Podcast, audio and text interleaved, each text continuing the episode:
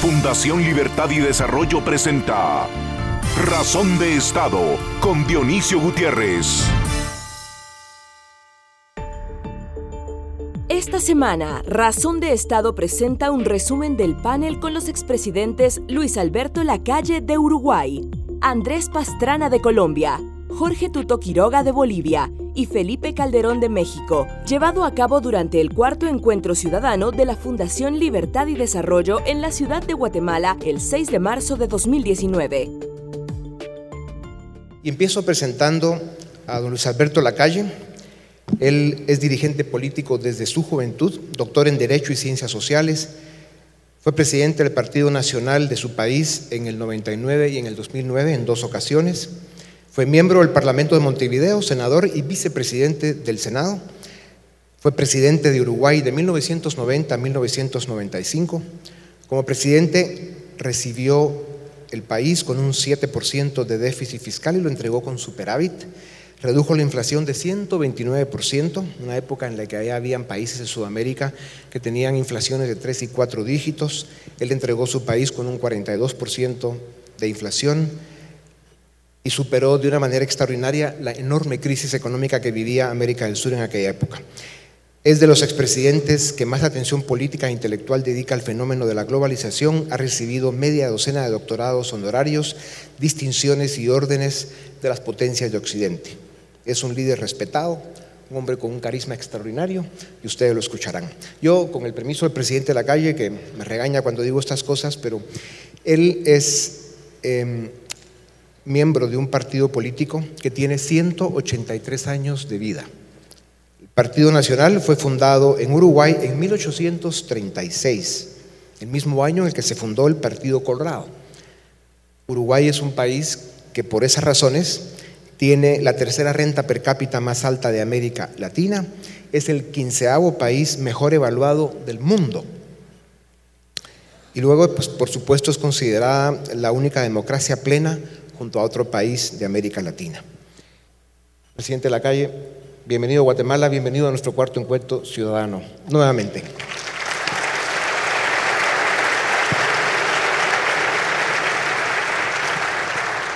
Don Andrés Pastrana, abogado eh, con estudios en Derecho Internacional en la Universidad de Rosario, tuvo también estudios en, en la Universidad de Harvard dirigente estudiantil y más tarde periodista con premios del Rey de España en 1985 y 87. También ganó los premios Simón Bolívar y Círculo de Periodistas de Bogotá. Fue presidente del Consejo de la Ciudad de Bogotá y luego fue su alcalde en 1988. Como ustedes recordarán, lo secuestró Pablo Escobar Gaviria, una experiencia muy fuerte en su vida de la que cuenta anécdotas eh, memorables para quienes lo escuchamos y muy dolorosas para él. Fue senador, fue presidente de Colombia de 1998 a 2002. Presidente Pastrana fue el artífice del colosal Plan Colombia. Si tenemos unos minutos hablaremos de eso. Varios años después de su presidencia fue embajador de Colombia en Estados Unidos. Desde 2015 es presidente de la Internacional Demócrata de Centro con más de 100 partidos políticos, demócrata cristianos y socialcristianos en todos los continentes. Y por supuesto está como el presidente de la calle, el presidente Pastrana, muy, muy comprometido con la causa de la libertad en Venezuela y de la causa democrática en América Latina y otros continentes.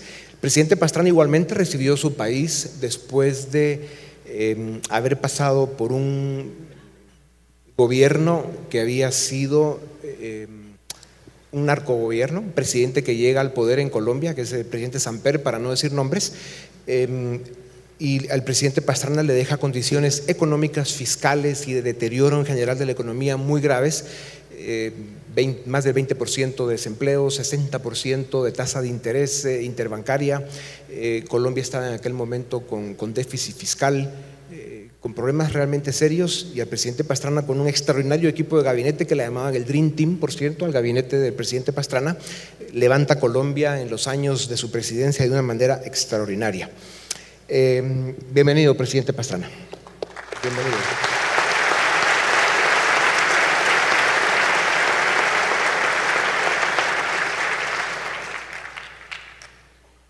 Don Jorge Tuto Quiroga, ingeniero industrial de Texas AM con maestría en administración de empresas, trabajó en IBM en Texas y en proyectos de desarrollo en Bolivia, inició su carrera política en el Partido Acción Democrática Nacionalista.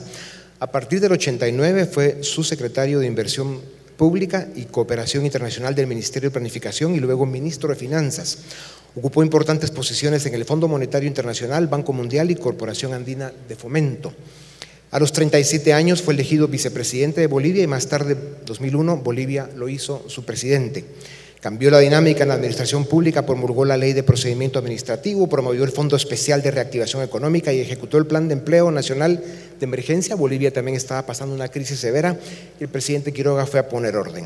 Logró el, acuerdo histórico para el Banco eh, para Bolivia sobre el gasoducto Yacuiba-Río Grande, que, fue un acuerdo eh, memorable para América del Sur, especialmente para Bolivia. Lamentablemente el gobierno que vino después y que se quiere quedar para siempre es el que más se ha aprovechado de esas buenas decisiones y esperamos que ese tema se resuelva pronto. El presidente Quiroga es miembro de IDEA, que es una iniciativa democrática de España y las Américas, es vicepresidente del importante Club de Madrid, que es eh, miembro de una iniciativa de diálogo interamericano que juega un papel muy importante para la defensa de los valores de la democracia en el mundo.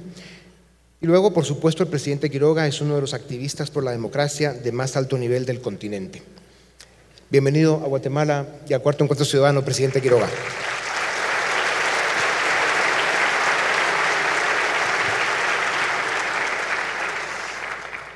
Don Felipe Calderón es abogado con una maestría en economía y otra maestría en administración pública en la Escuela de Kennedy de Harvard.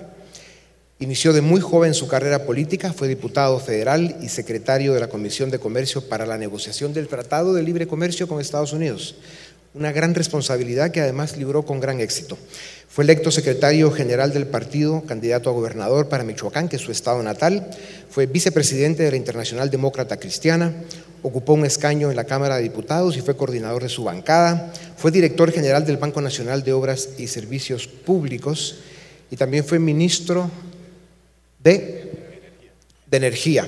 Fue ministro de Energía también. Así es, presidente de México del año 2006 al 2012, que como ustedes recordarán fueron los años de lo que se llamó la gran recesión.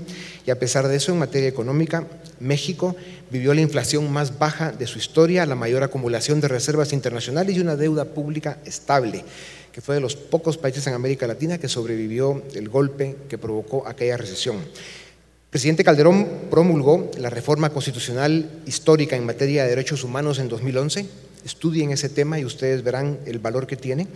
Eh, también el presidente Calderón eh, tomó la decisión, siendo presidente, de enfrentar a los grupos de crimen organizado que le causó grandes problemas en su presidencia, pero que al final pues, tuvo avances importantes que algo compartirá con nosotros. Y luego es bueno que les comparta que el presidente Calderón en el año 2012 fue nombrado estadista del año por el Foro Económico Mundial, campeón de la Tierra por Naciones Unidas y luego ha recibido el premio Teddy Roosevelt, el Globe Awards de la Global Legislators Organization para un eh, eh, ambiente balanceado, premio internacional Star of Energy Efficiency, entre otros reconocimientos como un líder mundial en temas ambientales. Yo, eh, para terminar, bienvenido el presidente Calderón a Guatemala, nuestro cuarto encuentro ciudadano.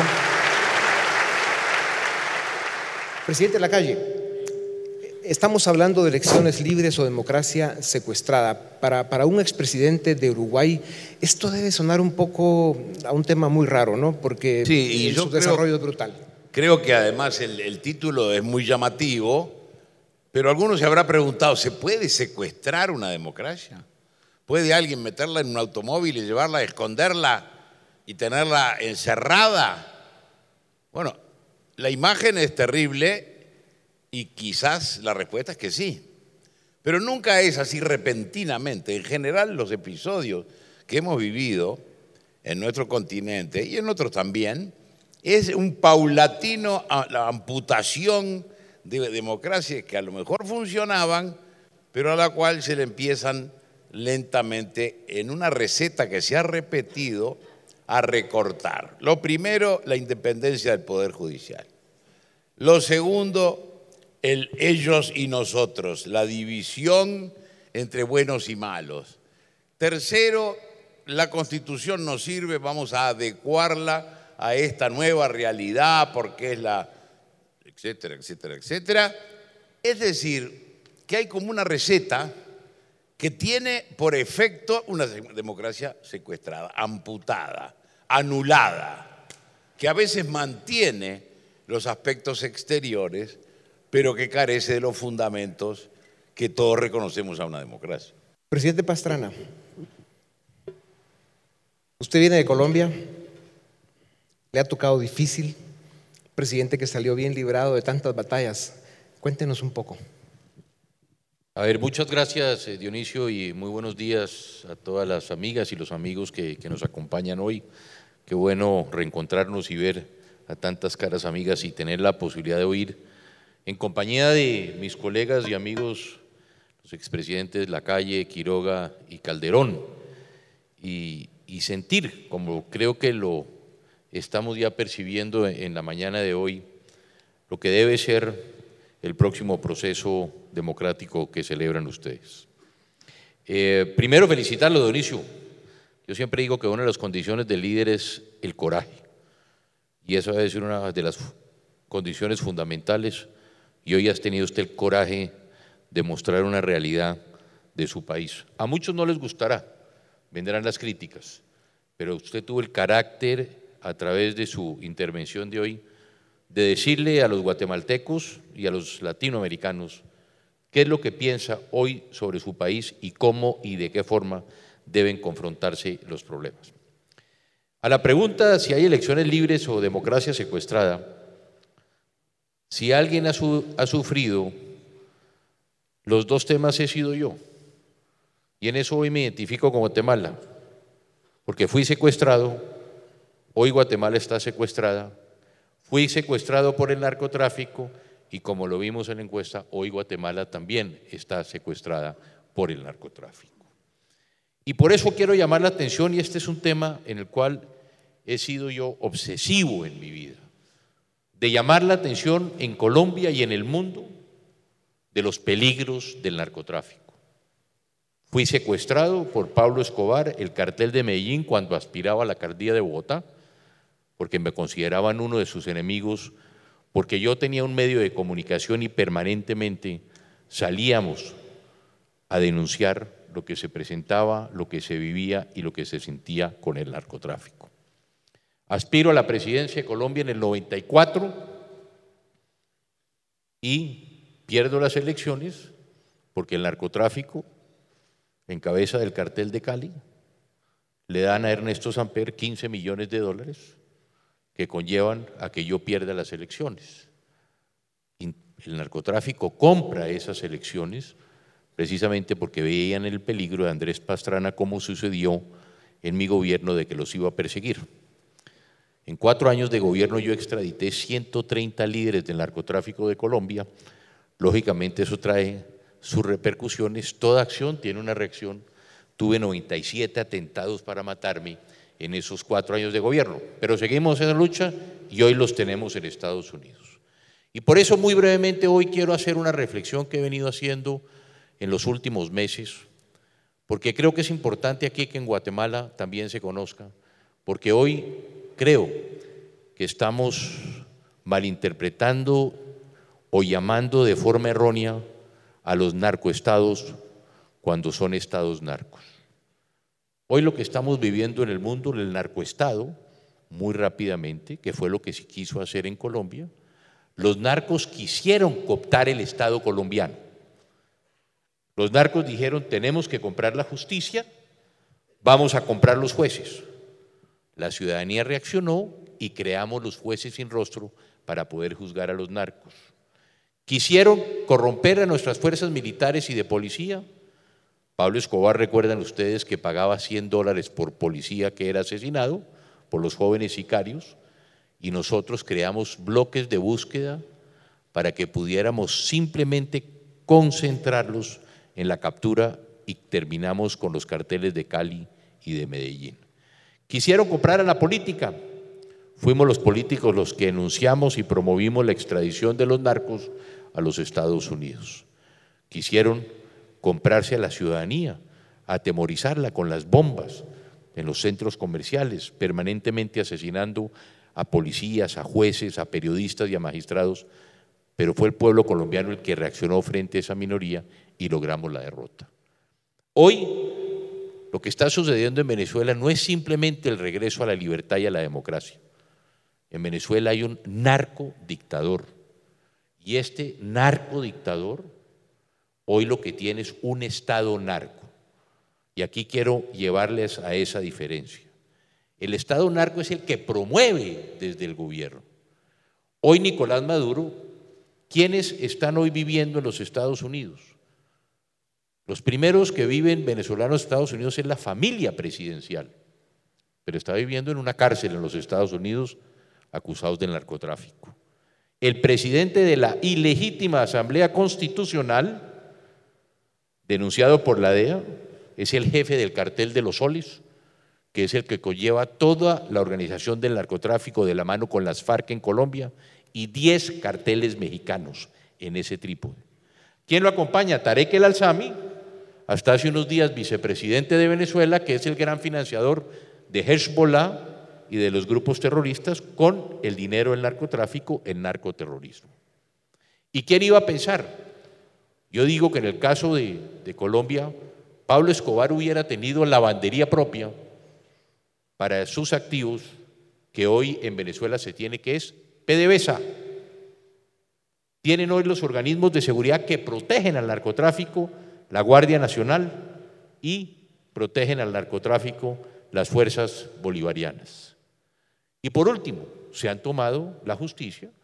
Cuando ellos tuvieron la minoría, ampliaron el número de jueces para ellos manejar la justicia y defender ese Estado narco. Y por último, como no pudieron quedarse con la Asamblea Nacional, para también proteger al narcotráfico, ¿qué hicieron? Convocaron una asamblea ilegítima constituyente para poder tener ellos poderes. Entonces, yo quiero llamar la atención aquí porque aquí hay un Estado narco. Y lo digo y lo reitero. Hoy el señor Nicolás Maduro es el nuevo Pablo Escobar, acompañado de la mano de Diosdado Cabello, el nuevo Chapo Guzmán de la lucha o de los jefes de los carteles de la droga. ¿Y esto qué quiere conllevar?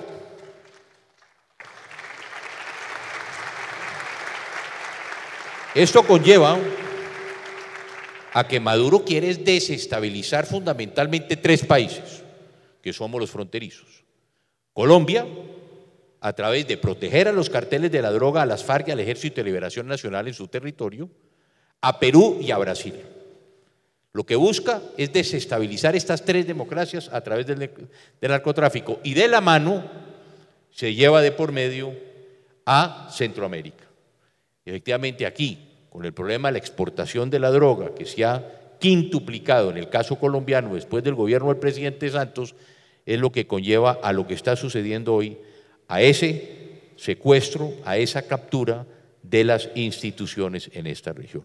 Lo quiero dejar ahí, pero creo que hoy hablar de elecciones libres, cuando tenemos la corrupción y el narcotráfico, 50% de la campaña electoral fue financiada por corrupción, 25% del narcotráfico, a mí me llama la atención que no haya levantado su voz todavía este pueblo, como ya se ha levantado en otros pueblos, de condenar y de erradicar ese mal que es el narcotráfico que corrompe nuestra sociedad y se lleva de por medio nuestras instituciones.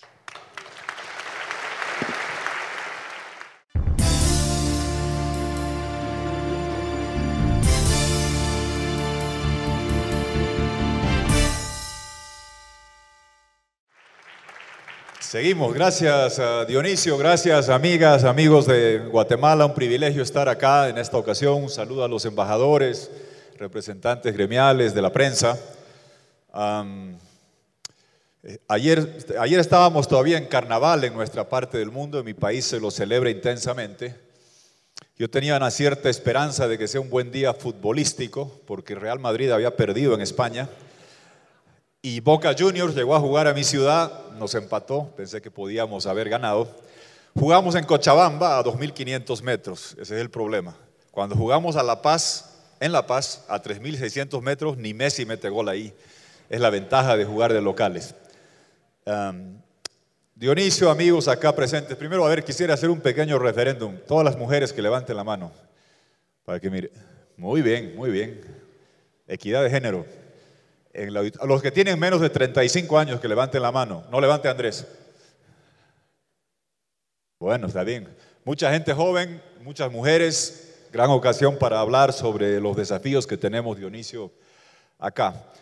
Una anotación conceptual y después tres sobre Guatemala, si me permiten. Primero, conceptualmente, democracia. Yo soy ingeniero, no soy filósofo. Para mí requiere cinco elementos que hay que preservar a toda costa y a rajatabla. Primero, elecciones libres, justas y transparentes. Ustedes tendrán una este año.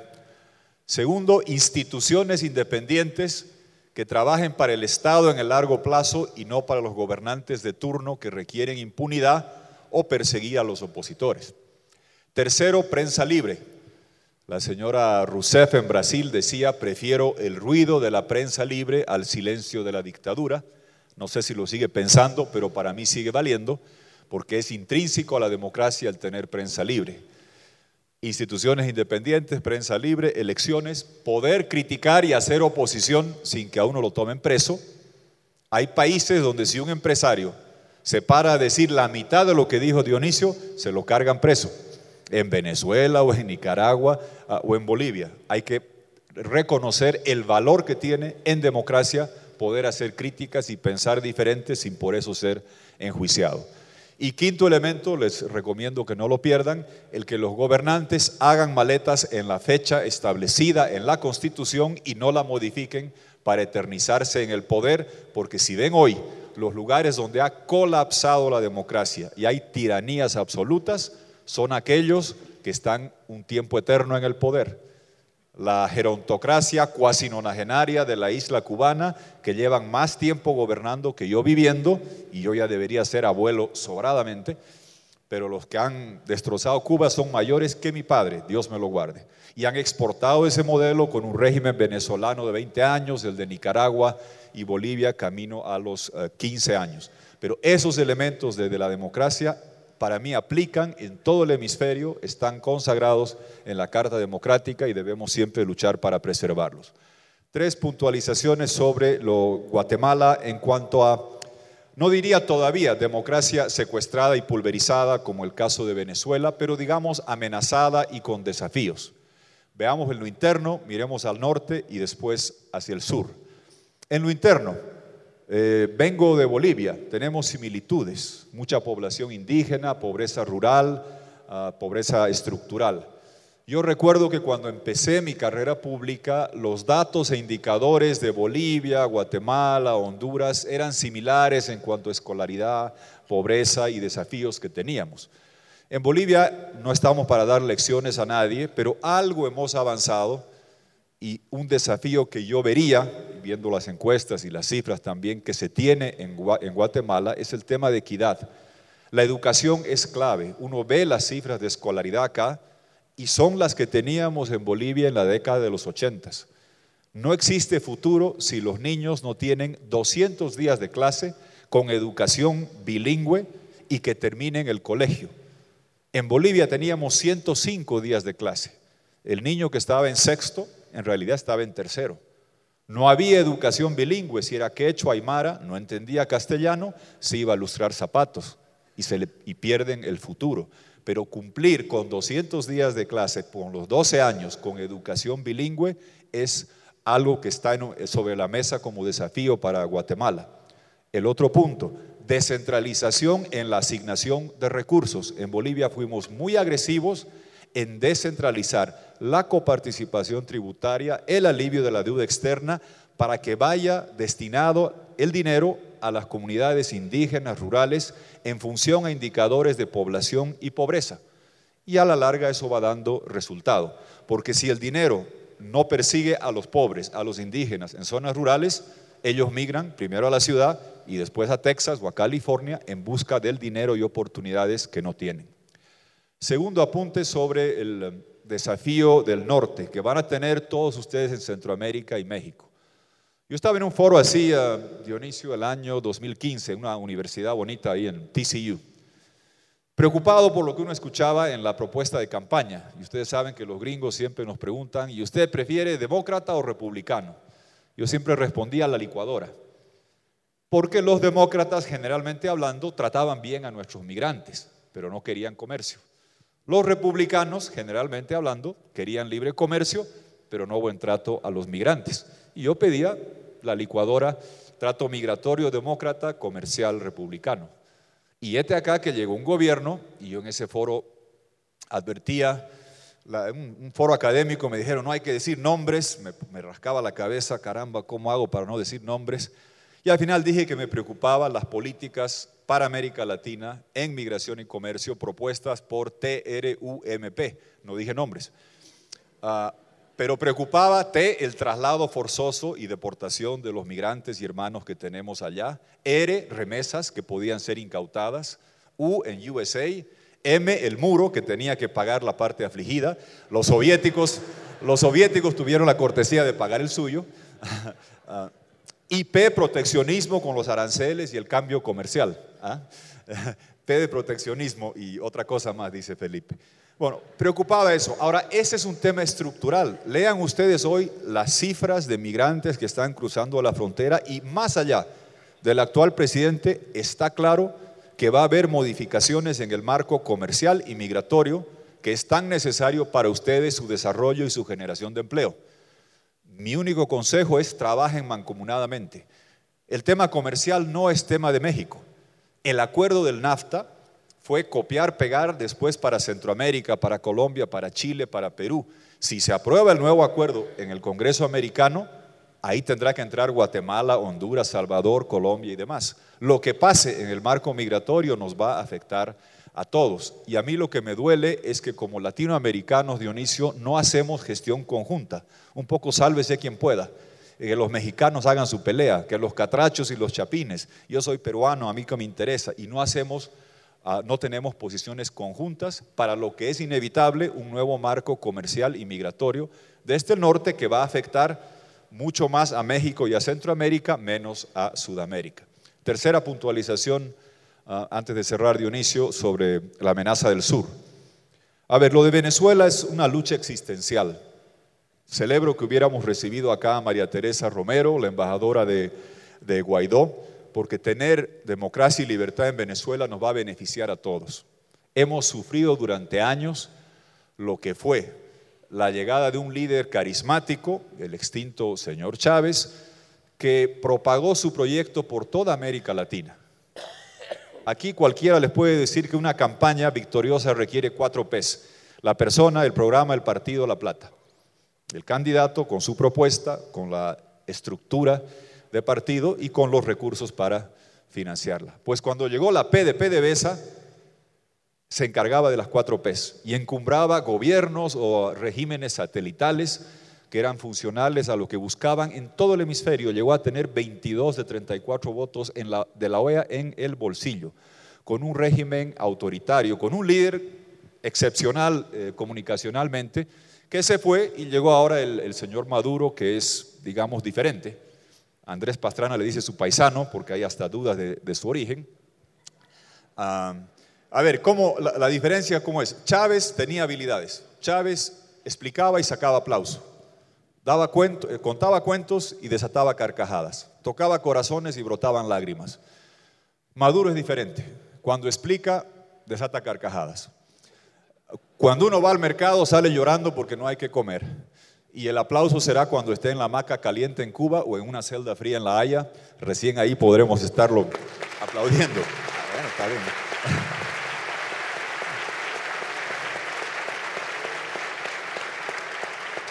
Ah, lo de Venezuela es la tragedia más grande de la historia de América Latina.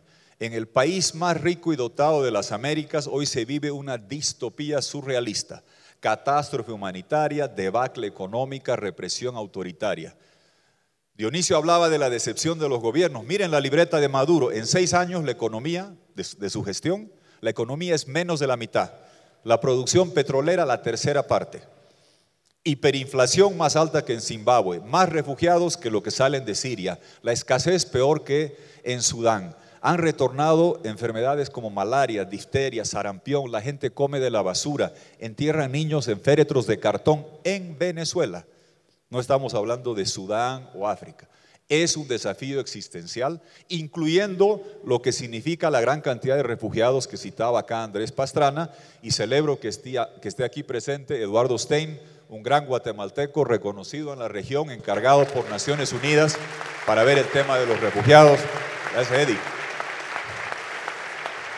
Yo sé, yo sé lo que Eduardo Stein hizo por la democracia con el informe que hizo en Perú que inspiró la Carta Democrática. Estoy seguro que ahora por los refugiados venezolanos va a ser tanto y más uh, para beneficio de toda la región. El desafío es grande y créame que estamos en un momento existencial. Si Maduro consolida la instauración de una nueva Cuba en el siglo XXI, lo mismo pasará en Nicaragua y eventualmente en Bolivia, donde el actual gobernante pretende que ser tirano es un derecho humano y la reelección perpetua es un derecho divino al que puede recurrir. Y no cabe duda que si pasa lo de Venezuela va a causar un efecto contagio. Y ahí va a llegar el cuestionamiento si se puede instalar un estado narco total, pleno, criminal en Venezuela, entonces ¿por qué se quejan en Guatemala? ¿O por qué se preocupan en Nicaragua? Oh caramba, el señor Morales, el de Bolivia, no el de acá, está solamente en el cuarto mandato, no es tan grave. En Cuba estuvieron 60 años. Cuando pasa violaciones tan gigantes, tan grandes como la de Venezuela, es un mal ejemplo contagioso y que puede llegar a tener reverberaciones en todo el hemisferio. Por eso es importante hacer esta lucha. Y uh, yo concluyo con una nota de esperanza. Por eso preguntaba aquí a la gente joven que levanten la mano. Eh, los que están luchando en Venezuela y en Nicaragua es gente joven para que se motiven un poco. Miren, ah, este año ha habido un par de nacimientos especiales. Una muchacha en Nicaragua, la conocimos, comandante Masha, 23 años, con cáncer. Salía de la quimioterapia y se iba a marchar contra Ortega y tragaba gases. Un coraje impresionante. Hablo con ella y me dice, yo me inspiré en la lucha en este joven venezolano, los que marchaban el 2017, Neomar Lander, un chico que despejaba los gases para que lleguen las marchas le metieron un tiro en el pecho, Maduro le metió y lo, mató. Ah, es gente de un coraje impresionante. Y miren lo que es esta comandante Masha. Sale de Nicaragua, se va al exilio en Costa Rica, con cáncer, quimioterapia, acaba de tener el día lunes una bebé, se llama Victoria. Esa merece, esa niña Victoria, crecer en una Nicaragua libre y democrática. Y del juramento de Guaidó, lo otro de, la comandante Masha, yo los hice amigos por teléfono con la familia de este chico Neomar Lander, de 17 años, que mataron en Venezuela el 2017. La pareja, los padres, una pareja joven, se embarazan otra vez, están en España en el exilio y va, va a llegar también el bebé. Le cuento a Masha, hablo con los de España y pregunto qué se va a llamar. Si es mujer Miranda, si es hombre Alan. ¿Por qué Alan? Porque el hermanito que dio la vida por la democracia se llamaba Neomar Alejandro Lander Armas, las iniciales al revés, al revés, Alan Lander. Cuando estábamos, patrona, saben eso de Venezuela, que Guaidó va a jurar, que no va a jurar. Y dice, el 23 de enero, caramba, un poco tarde, ¿no? Pasaban varios días. Y hablo con la mamá de Neomar Lander y me dice, el doctor en España me ha dado la fecha del nacimiento. Va a ser inducida el 23 de enero. Dije, eso es revelación divina. Ese niño cuyo hermano dio la vida por la libertad y democracia en Venezuela merece crecer en una democracia, en una democracia plena, libre y absoluta en Venezuela y con Juan Guaidó estoy seguro que lo va a hacer. Todos tenemos el deber de luchar por Venezuela. Cuando uno está allá, escucha a la gente en la calle gritar, todos somos Venezuela, todos queremos libertad. Yo soy de Bolivia, yo también soy Venezuela, yo también quiero libertad para Venezuela. Gracias, presidente.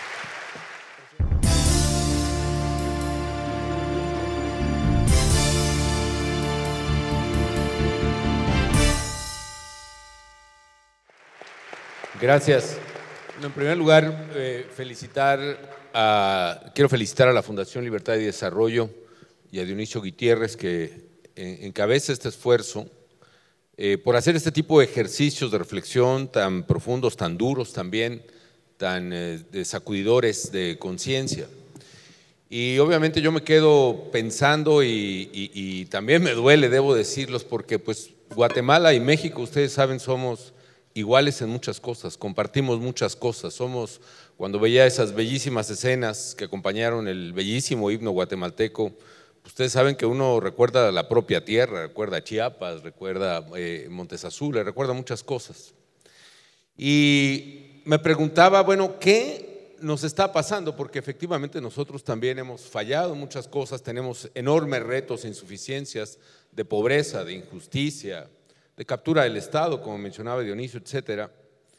Y la pregunta es, ¿qué es, qué rayos nos está pasando? Y se parece a otra de, ¿qué es lo que explica el fracaso o la prosperidad de un pueblo? Un libro muy famoso que yo recomiendo, ¿Por qué las naciones fallan? Eh, y creo que hay muchas teorías que nos hemos repetido todo el tiempo. Una es que de veras que somos bien malos, bien todos, de veras todos somos corruptos, de veras todos somos malos, de veras todos somos ingratos, todos somos abusivos. Todos los seres humanos son, como decía Hobbes, un lobo para el hombre, es un lobo para el hombre.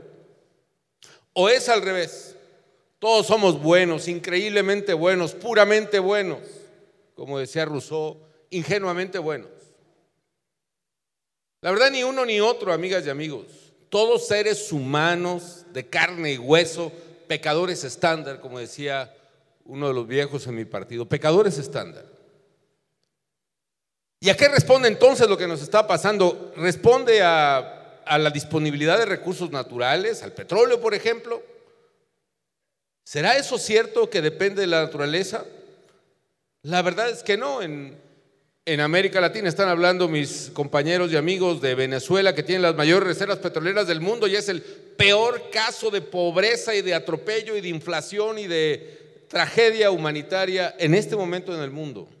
Y el, pobre, el propio México, amigas y amigos, con nuestro petróleo y con nuestros minerales y con muchas cosas, no hemos resuelto las encrucijadas del desarrollo.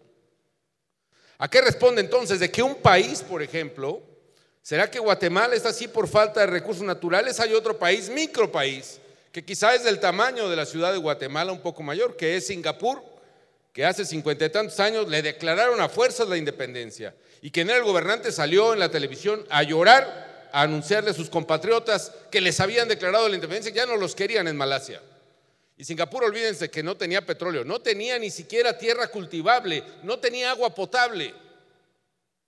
¿Qué es lo que explica entonces el desarrollo que hace que Singapur hoy sea un país ocho veces con mayor ingreso per cápita que el propio México? Lo que en esta tierra, en este barro del que somos, amigas y amigos, de seres humanos, mujeres y hombres comunes, lo que determina la suerte de las naciones son los incentivos, los estímulos que la sociedad nos va poniendo. Y en este ensayo que les decía por qué, por qué fallan las naciones, hay un ejercicio de lo que determina es qué prácticas tenemos en nuestra sociedad, cómo arreglamos nuestros problemas, cómo enfrentamos nuestro destino, cómo realizamos nuestros valores. Y hay prácticas que incentivan el desarrollo y hay prácticas que la atropellan. Estos autores, Robinson y otros, les llaman instituciones, no las dependencias públicas, no las grandes corporaciones. Es decir, las prácticas en una sociedad que son las que llevan a cabo sus integrantes para realizar sus valores o para resolver sus problemas. Y dividen en dos. Hay, hay prácticas incluyentes o inclusivas, inclusives en inglés la palabra que usan, que permiten, que establecen incentivos claros para que la gente pueda prosperar, trabajar, ahorrar, vivir, crecer. Y hay prácticas extractivas donde, como decimos en mexicano, unos se agandallan de los otros. Es decir, como su nombre lo indica, un grupo de la sociedad extrae la renta, extrae el beneficio de los demás, abusa de los demás. ¿Quiénes son o qué son las instituciones extractivas? Son las burocracias ineficientes. Son, por ejemplo, los monopolios, los monopolios sí de la IP grandota y los monopolios públicos también, los del Estado.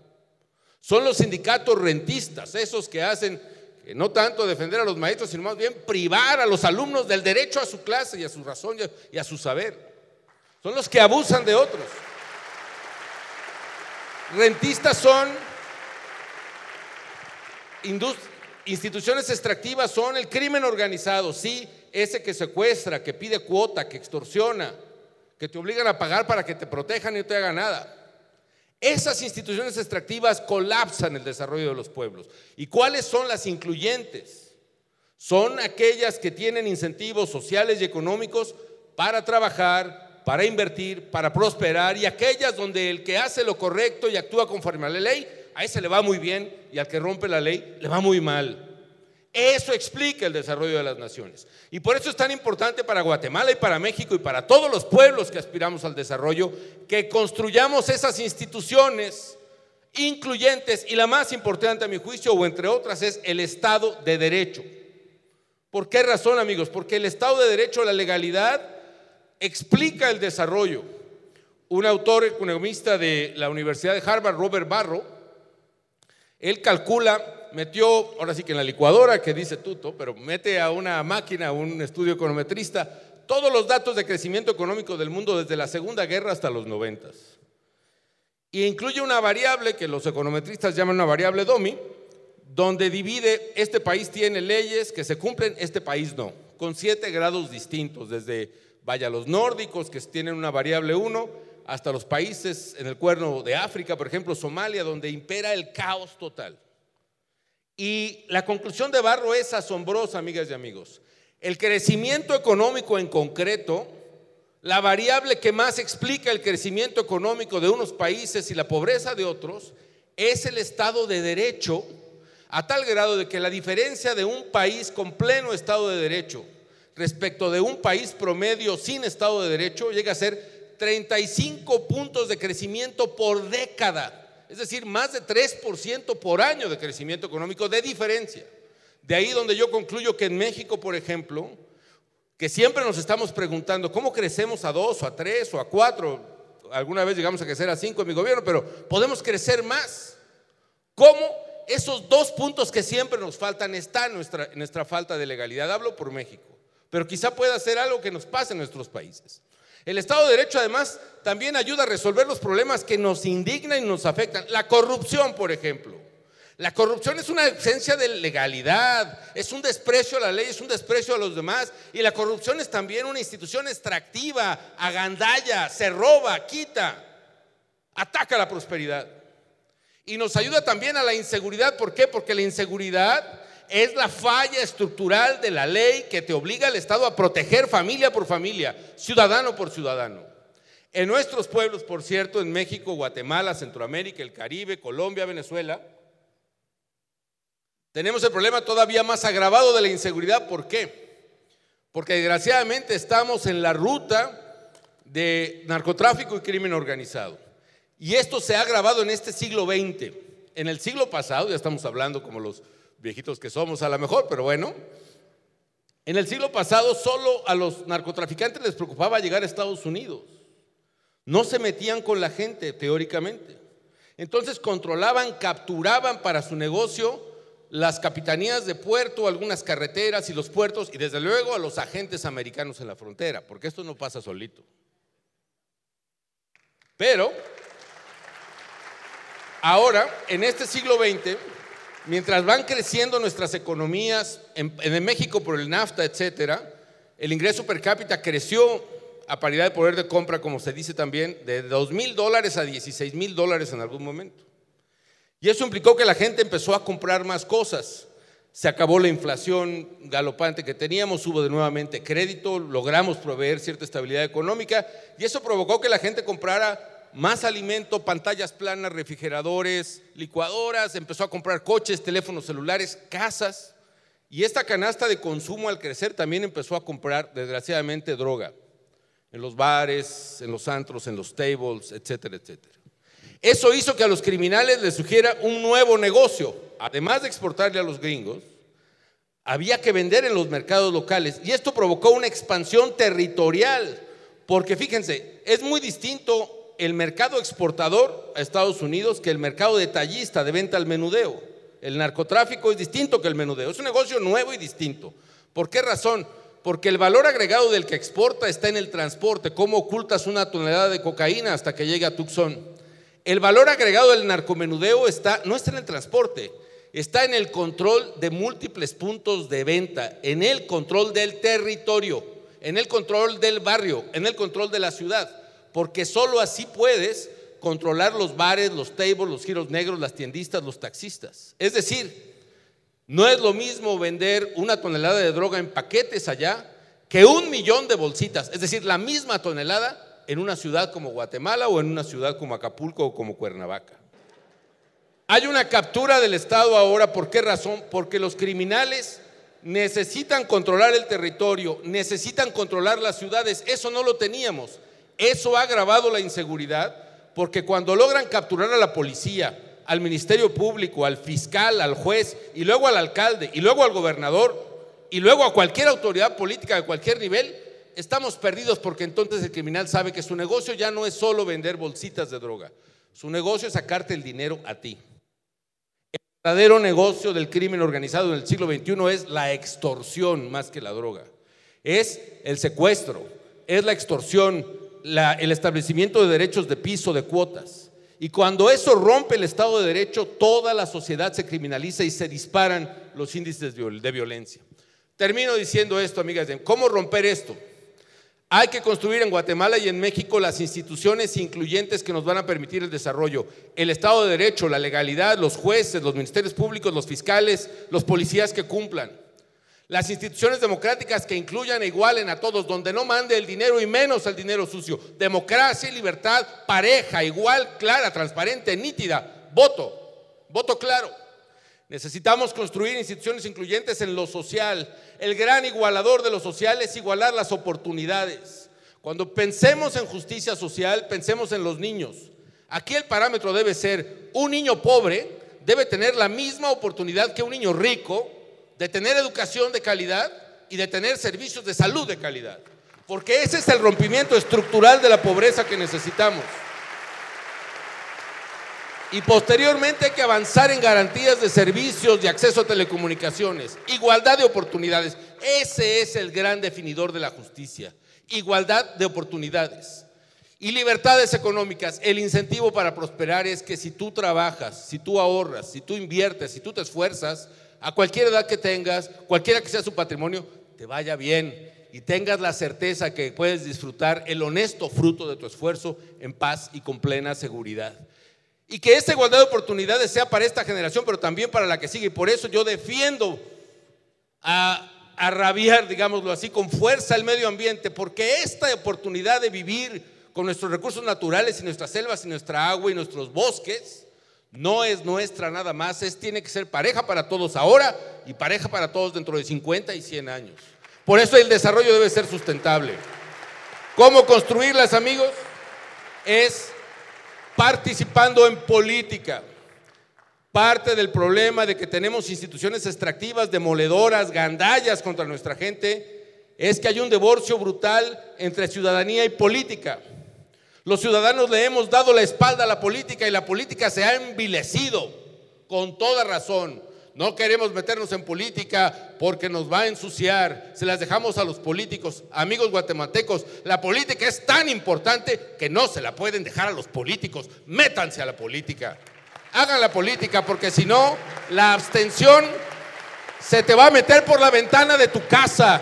Se te va a meter por las coladeras en inseguridad, en falta de servicios, en falta de prosperidad. Tu abstención la pagarás en tu casa y con tus hijos. Ciudadanía en latín viene de civitas, que significa ciudad. Y política en griego viene de polis, que también significa ciudad. Son sinónimos, son lo mismo. Rompamos esta brecha enorme, unamos las dos grandes palabras salvadoras de los pueblos que son política y ciudadanía. Hagamos los ciudadanos política y que sean los políticos auténticos ciudadanos. Es mi comentario. Muchas gracias.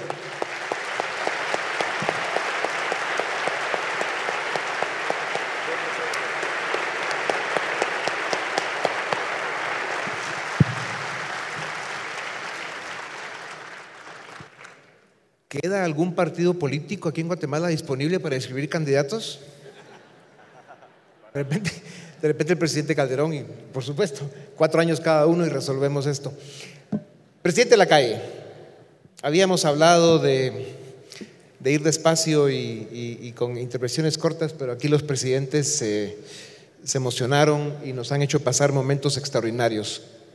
Te escuchamos, presidente Lacalle a mí me gustaría agregar, no algo largo, sino ir por un lado menos analítico, más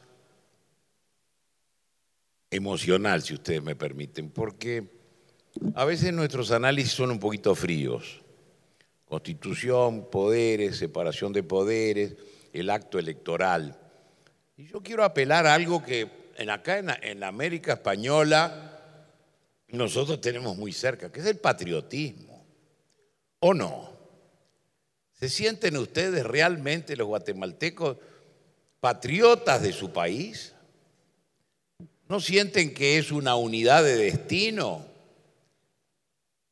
Que esa comunidad tan diversa, tan típica de nuestra América, donde está el nativo, donde estamos los inmigrantes, y aún sus problemas, no sienten que son de todos. Es decir, si no enervamos el tema al nivel de valores, que son valores en parte emotivos, pero que reflejan los valores intelectuales. Les voy a decir algo, hoy escuchamos el himno, no fue cantado por la gran mayoría de la audiencia. No sé si es así, en mi país se canta el himno, mal lo cantamos, porque todos desafinamos, pero es un momento en el cual cualquier asamblea comulga con el país a través entonar las palabras del himno nacional. Puede parecer una tontería, pero son las maneras de sentirnos uno. Y si no nos sentimos uno, unidad nacional y república para gobernarnos, si no tenemos algo de valores de corazón junto a la mente, quizás no estamos completando porque los seres humanos tenemos un enorme contenido emocional. No sé si alguno de ustedes, a mí me ha pasado siempre, hay países como los Estados Unidos donde las banderas en las casas a uno le dan envidia, santa envidia, pero envidia. En la República Argentina la gente se pone escarapela en la solapa del saco todos los días de fiesta patria. Los 9 de julio, todo el mundo está con su escarapela. Y nosotros tenemos dormido eso. ¿Cuántas banderas se ponen el día de la independencia? En los balcones. ¿Cuántos en los autos? ¿Por qué no vamos a empezar a poner solamente la bandera nacional? Para que cuando vamos en el tránsito, ahí va uno con la bandera, tocamos bocina, ahí va otro. Empezamos a sentirnos uno. Es decir, dejar de lado el egoísmo individual para cultivar las virtudes colectivas. Claro que todo eso después hay que canalizarlo, ponerle vestidura jurídica, pero también empieza mucho por el lado del corazón. Entonces a mí me parece que el patriotismo tiene que ser uno de los motores de esta transformación que seguramente todos ustedes quieren. Gracias, presidente.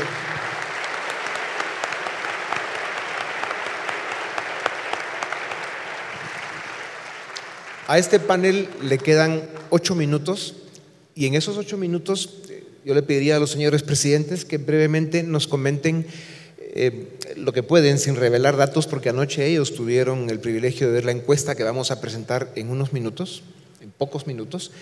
Y en los días que han pasado acá, eh, nuestros cuatro amigos presidentes tuvieron una infusión en lo que es Guatemala. Vimos todos los datos, hemos platicado mucho en diferentes foros, en la fundación con el equipo de intelectuales y, y técnicos que son parte del equipo de la fundación para poder profundizar cómo está Guatemala. Y luego anoche vieron la encuesta que presentaremos en pocos minutos.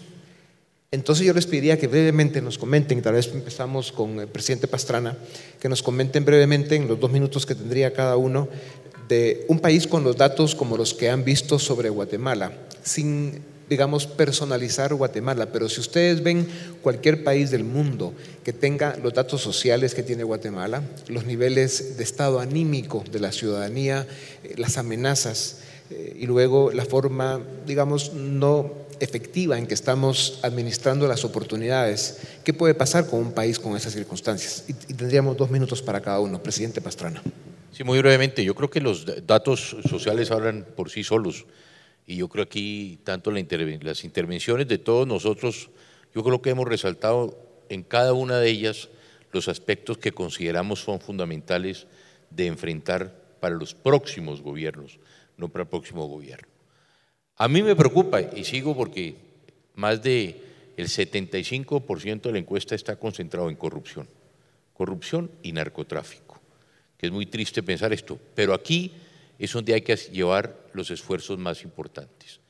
Y eso se logra, eh, yo creo que en el caso colombiano, y en buena parte lo hemos hecho, es con políticas de Estado.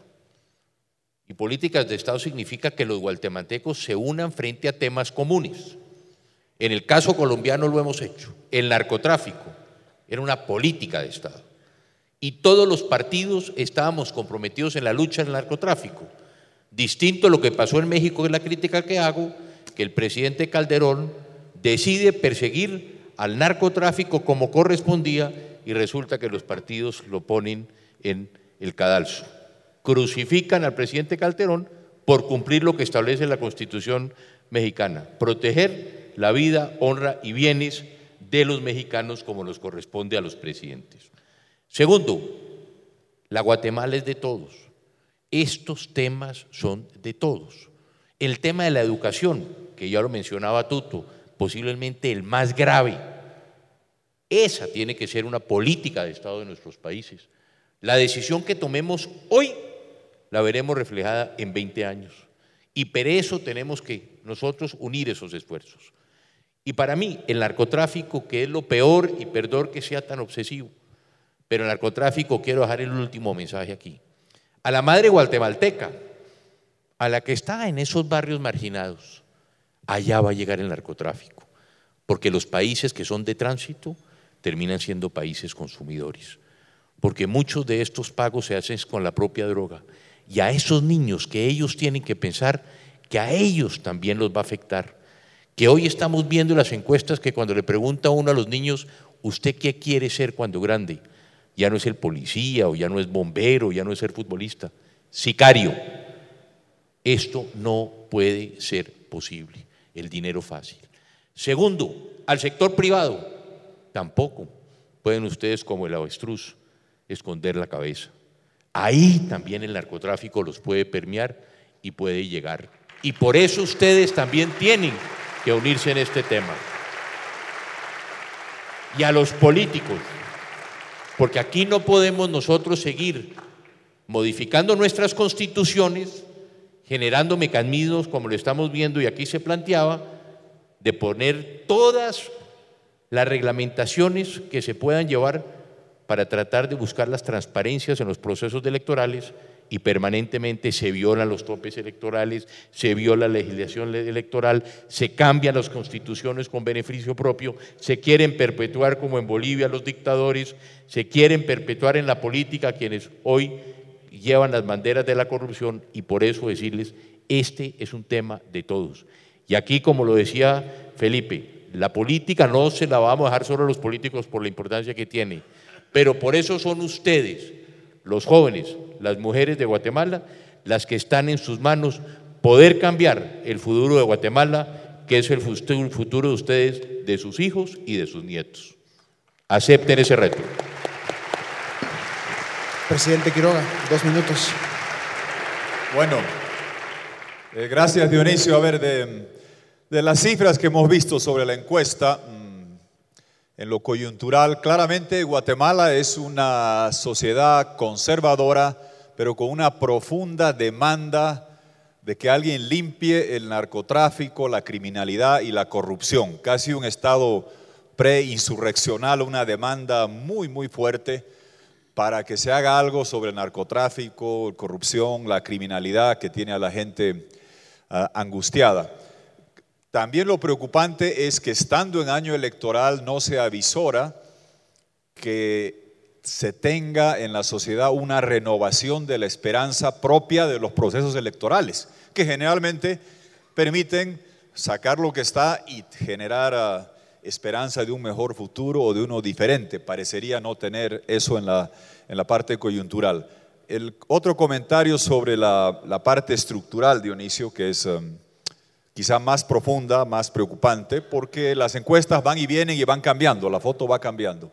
Lo que sí parece no haber cambiado ni mejorado suficiente es la parte educativa y eh, la baja escolaridad que tiene Guatemala, donde las cifras que tienen acá son sustancialmente diferentes a las que tenemos en Bolivia, por ejemplo, con similitudes de composición rural urbana, de poblaciones indígenas y demás.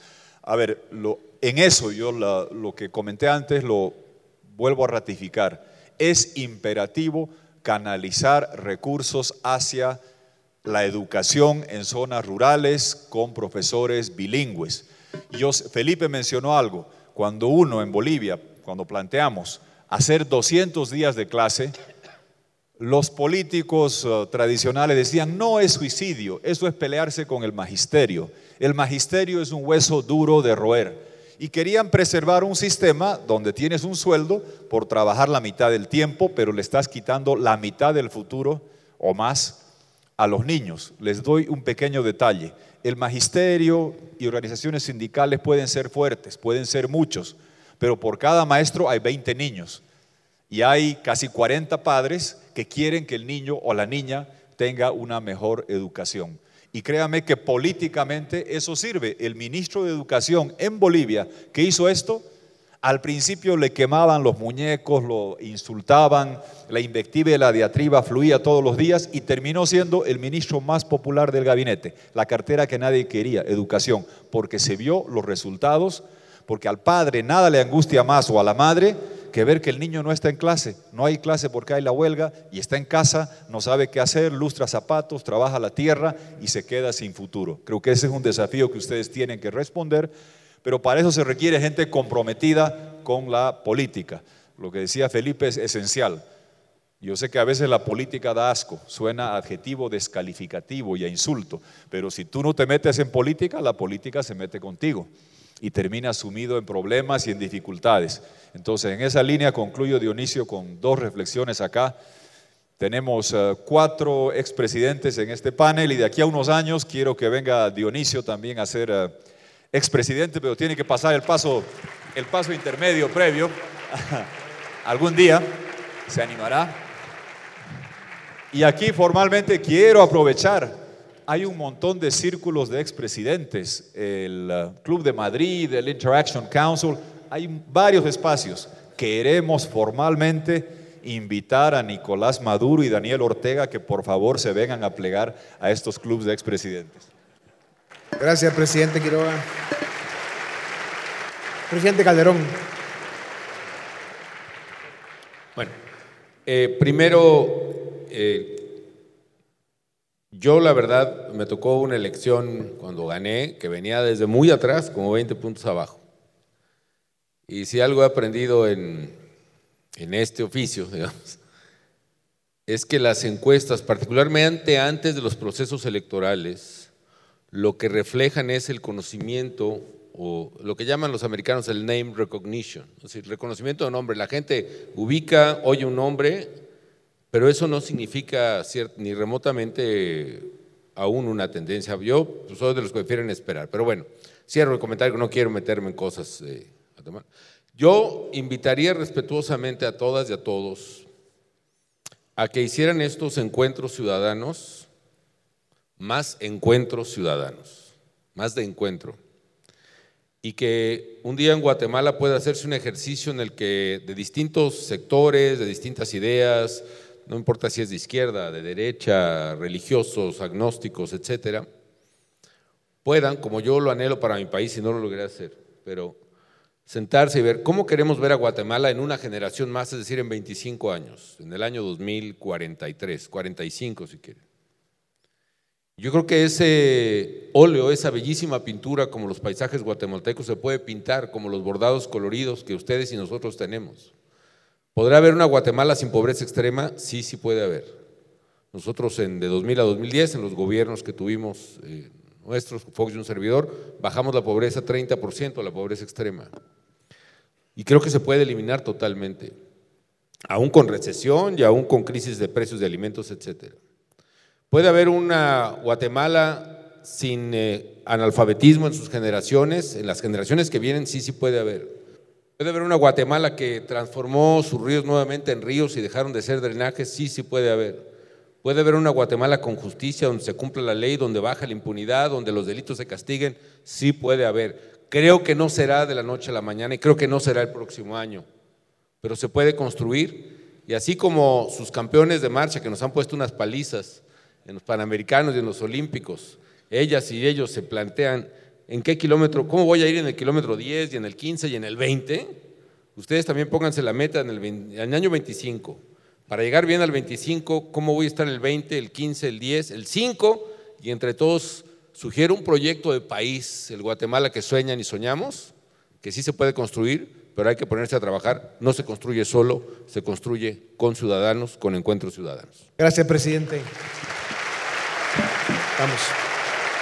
Vamos aquí nada más un momento. Gracias, presidente. Yo solamente quiero en los últimos segundos que me quedan por acá con estos señores agradecerles de verdad. Es un privilegio para Fundación Libertad de Desarrollo, en especial para mí, eh, considerarlos amigos, amigos de Guatemala, hombres de Estado que, que tienen mucho que aportar y ya quisiera cualquier gobierno tener un equipo de asesores como este. Muchísimas gracias. Muchísimas gracias. Bueno, sí. Gracias, presidente. Muy bien, gracias. Razón de Estado con Dionisio Gutiérrez es una producción de Fundación Libertad y Desarrollo.